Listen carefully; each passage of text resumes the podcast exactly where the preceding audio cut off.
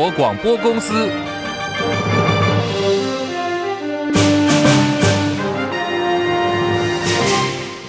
大家好，欢迎收听中广新闻，我是黄丽凤。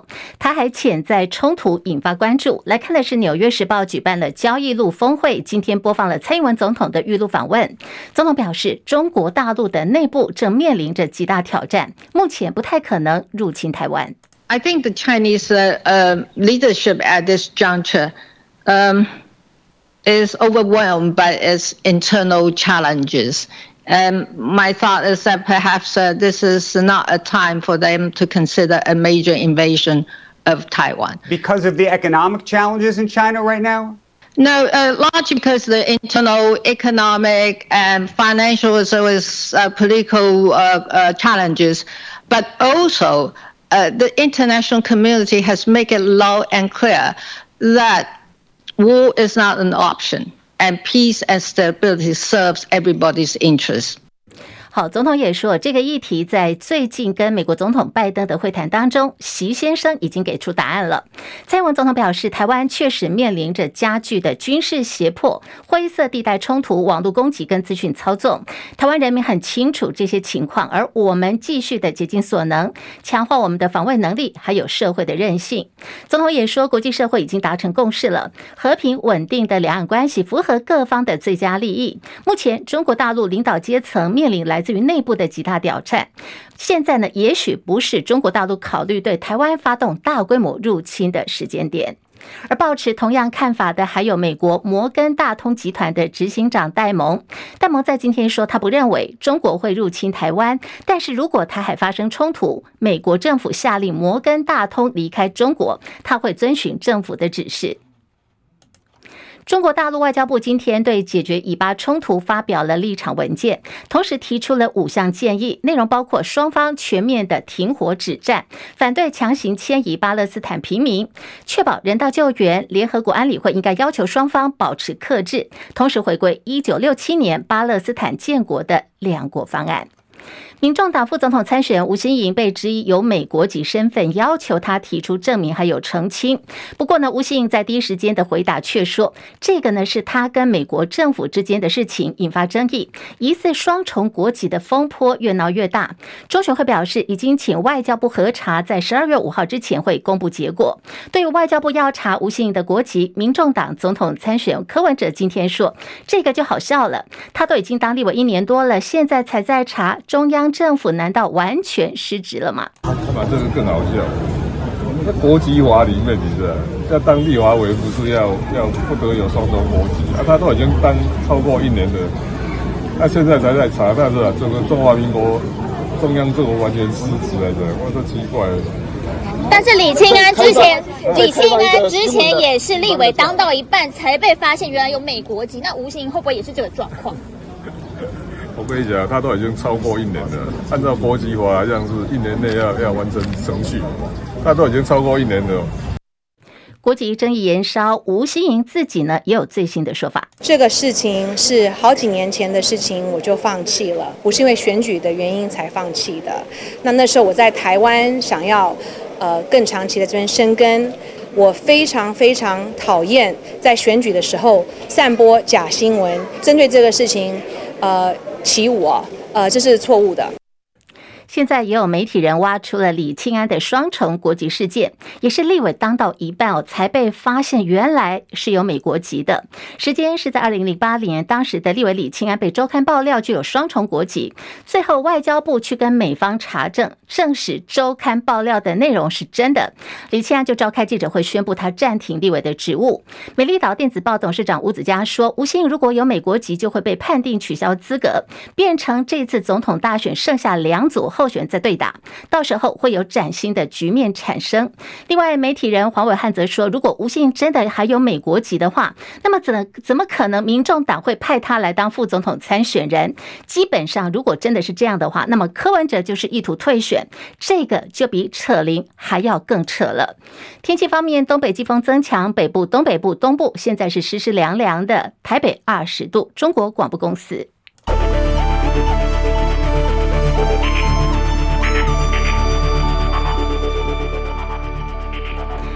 台北股市今天开高，涨了五十多点哦，在盘中呢是有点震荡的，现在是持续呢上扬的格局，涨了十五点，不过已经失守了一万七千四百点的关卡，来到一万七千三百九十五点，目前涨幅百分之零点一四，成交量两千五百四十一点八四六元。另外在呃这个柜台指数方面涨零点六八点，两百三十一点五六点，涨幅百分之零点二九。日本股市涨六十九点，三万三千千三百九十点。韩国股市平盘震荡，两千五百二十一点。港股方面要涨十七点，一万七千零一十点。上海综合指数平盘震荡，三千零二十六点。深证成指下跌了十五点，来到九千七百二十七点。印度股市今天走跌哦，下跌了一百七十五点，六万六千七百二十六点，跌幅百分之零点二六。在台币的汇率方面，午盘是暂时收在三十一点二六九兑换一美元，贬值有一点点九分。欧元兑换美元一点零九七一，美元兑换日元一百四十六点九六，一美元兑换七点一二五六人民币。黄金价格最新报价每盎司已经来到了两千零四十四美元。以上是最新的财经资讯。来看的是金融市场又爆雷了。那么这次呢是发生在欧洲奥地利房地产巨头西格纳，礼拜三申请破产。这家公司呢现在总负债已经达到有一百三十亿欧元。西格纳旗下所拥有的包括有在美国纽约的克莱斯勒大厦等多个知名的地标，现在他申请破产，成为欧洲房市最大的受害者。后续可能还会引发骨牌效应。他最大宗的资金来自于包括有奥地利、德国还有瑞士。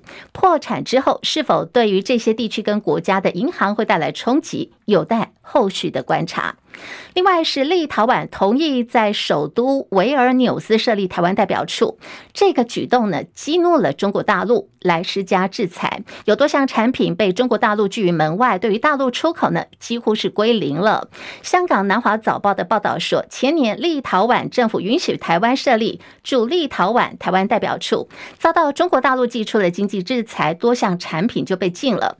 在相隔两年之后，立陶宛外长兰斯伯吉斯说，中中方已经解除大部分的制裁措施，现在双方还在持续的磋商，接近要和解了。那么至于台湾代表处，这次呢，并不在立陶宛跟北京所讨论的范围当中。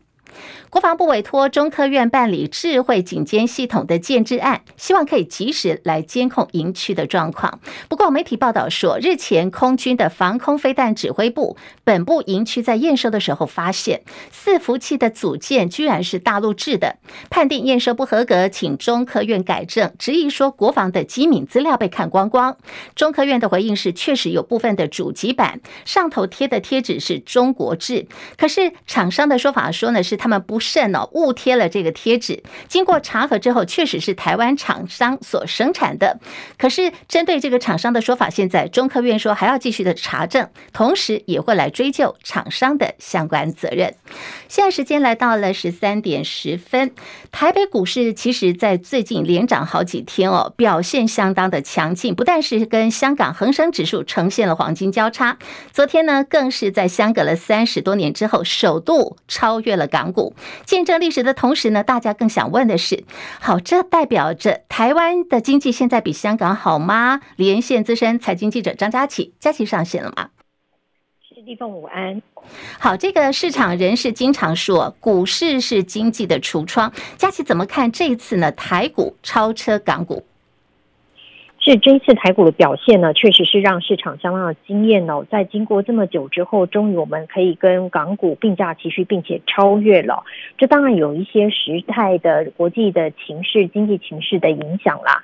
因为在香港方面呢，自从回归以后呢，政治的局势呢持续的升温。那么尤其是反送中之后，对于这个整体的外资、欧美主为主的外资来讲呢，这个对政治的忧虑又担忧，再加上呢，大陆经济这几年真的情况很不好，香港是跟着大陆共荣的一圈哦，所以在这几年下来，其实欧美外资资金撤出的相当多，资金会往报酬率比较好的市场来流窜，因此可以看得到外溢出来临近的这个雅股以及美国市场都表现相当的好，使得港股持续的失血，在香港股市方面的这个呃市值上面已经呃指数上面已经腰。展的情形之下，目前看起来一万七千点大关还没有收复哦。看起来在今天为止，台股还是略胜一筹的哦。台股在今天是来到一万七千三百九十六点的这个价位，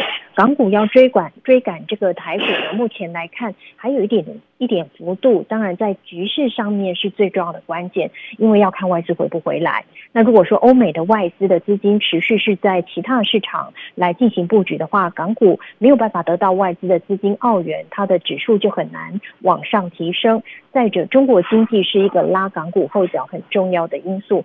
大陆经济今年还是相当不好，明年虽然呃整体的市场看法认为会稍微好一点，不过呢，整个情势也没有太过于正向跟乐观，对港股都是压力。而台股方面呢，刚好在国际局势上面有一个很大优势，就是去中化，以及在这个晶片的需求的畅旺之下，台股是受惠的。加上 AI 最近的兴起，这都是台湾非常大大的一个强项哦，使得台股刚好站稳这些利基点。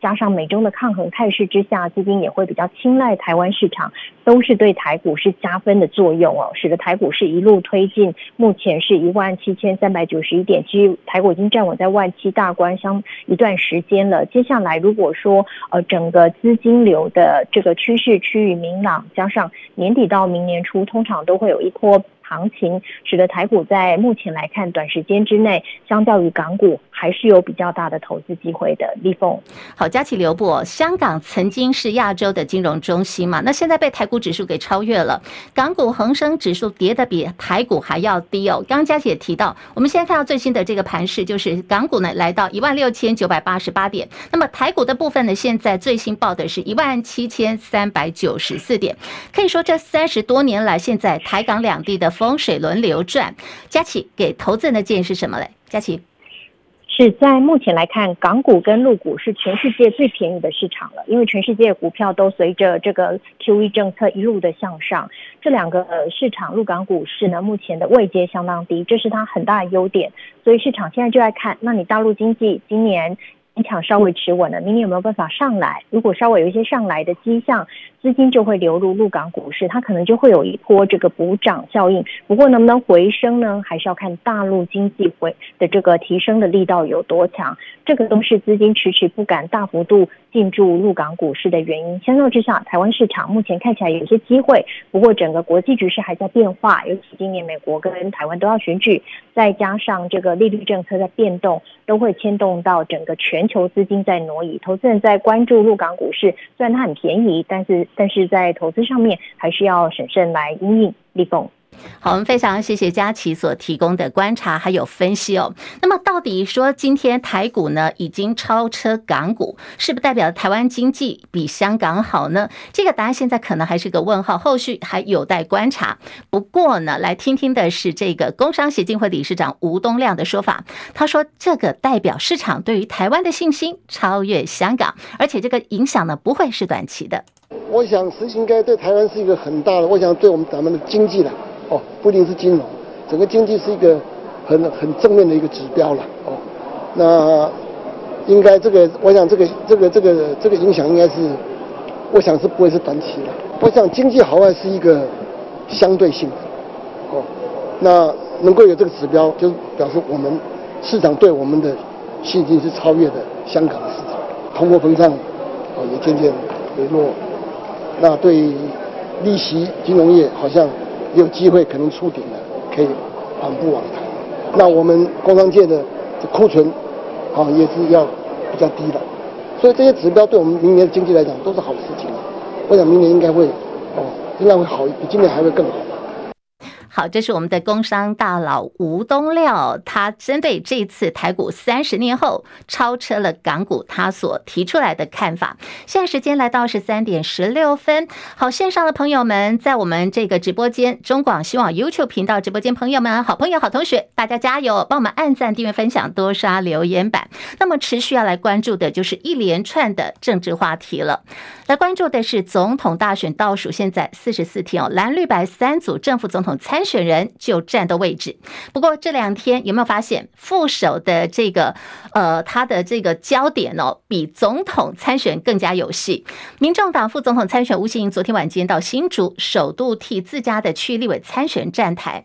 不过被媒体问到说：“哎，你这个参选副总统有没有跟家人讨论过要跟柯文哲来搭档参选？”这时候的吴醒突然间他生气了，国语、英文、台语并用，反呛提问的记者说：“你当记者有问过爸妈吗？那你当记者问你爸妈吗？对，你拢大概几岁人？你出门做啥物决定？”每个成年人都要自己对做自己的事情做呃负责任的。你是这样子是在剥削女权吗？因为是说是父权社会都要要问 要问男人问先生问父亲才能做女生才能做决定吗？好，除了这个嗯，有关于呃参选之前有没有跟家人讨论以外，他被质疑的还有是拥有美国国籍，也没有出示美国。放弃美国籍的证明。日前他说呢，这是他跟美国政府之间的事情，言行引发争议。那么对于这个吴姓一连串的争议，今天柯文哲也出来缓颊了。他说，只是吴姓他过去的背景跟文化，认为记者提问很奇怪，表达自己的看法。啊，这个不，吴欣盈本人哦，他在美国跟英国受过教育，他们比较强调这种叫做自主意识。那你问他说，按按你要来参选副总统，有没有问过你家人的意见？当然说，在他来讲，这个提问很奇怪。就这样，以他的 background 的啊，以他的那种文化，他觉得我要我要干什么，还要回去请示，我想这还好了，这只是他他表达他的想法而已。好，吴欣他是出身星光家族，但外传他并不是民众党总统参选柯文哲的第一副手人选。原先锁定的是前雅虎大中华董事总经理邹开廉。科技办发人陈志汉昨天晚间上政论节目，在节目当中，陈志汉指控说，国民党的最高层曾经特别跟柯营的潜在副手接触，试图要让柯文哲没有副手。外界推测说，这个国民党的最高层讲的是不是就是国民党主席朱立伦？那么钱在副手呢？疑似就是前雅虎大中华的董事总经理邹开莲了。反问说，陈志汉说是不是他们这两个人呢？陈志汉的回答就很暧昧了。他说大家可以来猜猜看。柯文哲今天一大早的行程呢，是跟他的妹妹柯美兰合体了，到新竹庙宇去参拜。对于有人以两亿美金买他当副手，柯文哲昨天说要大家不要再猜了，不要再谈了。可是讲啊讲，自己又加码爆料，说什么余姓商人季将军魏先生，今天他变。低调多了，不愿意证实任何的人名，只重复说这一页就翻过去了。哎，我跟你讲，那一页就翻过去了。那种那种，反正在过程当中哦，骗子了、掮客了哦，什么什么中间人一大堆。骗子、掮客、中间人一大堆，喊价两亿美金。好，传出国民党在全台各地封杀柯文哲，而且各地党部因为不分区下乡行程疑似被封杀了，更难以排行程。种种的提问呢，柯文哲的回答是：走出去是很容易呀、并没有很困难，也没有所谓封杀的问题。他说，台湾还是民主自由的社会。总统府昨天下午公布了驻美代表萧美琴请辞获准，三十号就今天起生效了。可是国民党团立法院党团质疑萧美琴，其实在十一月二十号就回到台湾述职，提出了辞呈。第二天立刻呢跟民进党总统参选人赖清德去登记参选，之后又跑到花莲去造势。二十六号再以办理离职手续为由要打包啊种种的名义回到美国去，过程当中是全头全台湾跑透透的，相关的费用。不论你是坐飞机、坐这个台铁啊、高铁，费用疑似是全民买单。民进党难道没有这个公私不分的问题吗？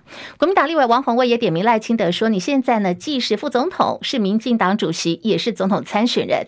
每一天全国跑透透，使用的公务车跟一些呃飞机啊、专机等等，你到底是自费还是公费呢？”提到小美琴，在今天清晨，她已经带着她的四只爱猫从美国纽约搭机回到台湾了。班机是在清晨六点五十四分抵达桃园机场。那么小美琴呢，是在特勤人员的陪同下办理了入境手续。好，按照规定呢，小美琴的这个爱猫必须要进行隔离哦，再过七天，她才可以把这个毛小孩带回家一起团聚。演出校园剧《麻辣鲜师》走红的女星郭玉琴被列入民进党不分区立委名单。消息公布之后，萧玉琴说她的脸书被网友留言灌爆，还嘲讽她明年你是立法院的绿处。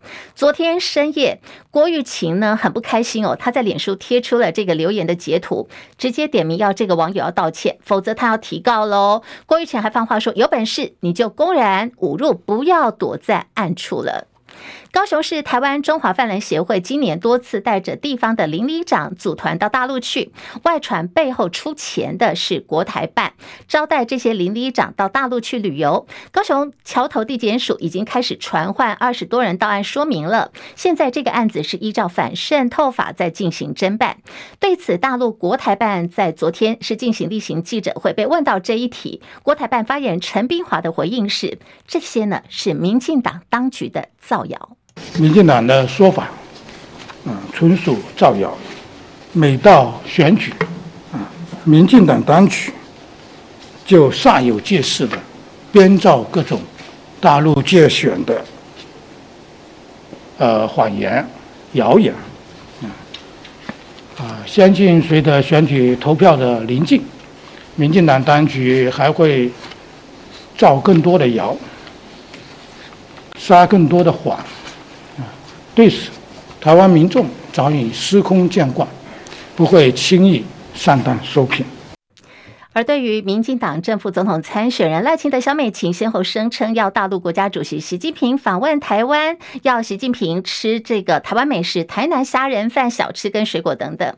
国台办说赖萧独独配是在掩盖台独的本质，编造话术骗取选票，再度奉劝两人不要自讨没趣了。蓝白合破局对于地方也造成了不小的影响，其中民众党彰化县会的党团引爆了退党潮，更传出说已经灭团了。外传帮忙牵线让民众党成立党团的彰化县会议长谢典林，可能呢会回锅国民党，因为先前他已经退党了嘛。不过谢典林最新的说法是他没有这个打算哦。昨天晚间更向百万郭粉们喊话，希望大家不要散，他将会这个主流民意大联盟改组为下架民进党。非绿大联盟，他说他愿意带头扛着郭董的旗帜。继续拼。政治评论员李正浩在脸书贴文内容提到了黄国昌的岳父高希志家族位在新北市新店区的建案未经许可擅自施工，希望呢有道德长城人间完人立院战神之称的黄国昌能够来评论一下这个案子。不过现在黄国昌是腹背受敌的，时代力量立委邱显智秘书长李兆立等人开了记者会，揭露台湾民众党不分区立委名单当中网内互打的内幕。根据吹哨者爆料说，排民众党不分区立委第二名黄国昌，现在遭到了排第四名的吴春成背后插刀。吴春成在接受永丰集团五千万元的业务承包费之后，暗地阻挡了黄国昌所倡议的接弊者保护法。民众党甚至在草案当中提出了严惩吹哨者的高额罚款。不过，吴春成已经声明了，过去三年他全心全力的投入壮世代教科文协会，推动高龄解放社会运。运动早就不再参加战国策集团的业务执行了。对于所谓为财团打压吹哨者，他说他一点都不知道，更是没有在里头有任何的牵涉。选战倒数四十四天，国民党总统参选侯友谊、副总统参选赵少康，昨天也被问到未来选战的策略。侯友谊说，政党还是很有实力的，如果没有实力，哪有办法整个在陆战、空战全面启动呢？赵少康则是透露说，跟前高雄市长也是国民党不分区第一名的韩国瑜三人即将合体了，现在规划至少会有五场的大造势，选前之夜期待呢是在台北凯道举行。不过他也笑说，那前提就是。是我们要先借到场地。消息人士说，哈马斯愿意延长休战四天，释放更多的以色列人质，换取释放更多巴勒斯坦的囚犯。居中斡旋的卡达正在寻求以哈能够长期的停火。美国国务卿布林肯宣布说，未来几天访问以色列，他会努力的延长加萨走廊的休战时间。美国前国务卿基辛格今天传出。逝世的消息哦，享寿寿一百岁。基辛奇是在一九七零年代曾经在美国两位共和党籍前总统，包括尼克森跟福特任内担任了国务卿跟国家安全顾问。叶博弈报道。季辛吉一九二三年五月生于德国，他原本是犹太裔德国人。不过一九三八年，纳粹德国对犹太人的压迫越来越严重，季辛吉一家人于是迁居美国，并且在一九四三年入籍。季辛吉之后在美国哈佛大学获得硕士与博士学位。一九六八年，时任美国总统尼克森看中季辛吉的外交能力，聘请他出任国家安全事务助理。季辛吉在一九七一年七月秘密访中，为美中外交关系建立基础。季辛吉也促陈尼克森在一九七二年访问中国大陆，与时任大陆国家主席毛泽东及总理周恩来会面。一九七三年九月，季辛吉出任美国国务卿。一九七三年，季辛吉也因为与北越外交官黎德寿所达成的和平协议而共同获得诺贝尔和平奖。不过，越南战争并未因此而停止，反而一直持续。黎德寿也认为与美方谈妥的停火协议并未落实，而拒领这次诺贝尔和平奖，使得这届诺贝尔和平奖成为最具争议性的和平奖。季辛吉退休之后，与中国大陆方面仍然过从甚密。今年十月二十四号，美中关系全国委员会年度颁奖晚宴在美国纽约举行，季辛吉出席接受主办方授予的奖项并发表讲话，他表示，美中之间的和平与发展符合两国自身利益，也符合世界的利益。美中之间的和平合作对于世界和平发展至关重要。中广记者叶博弈在台北报道。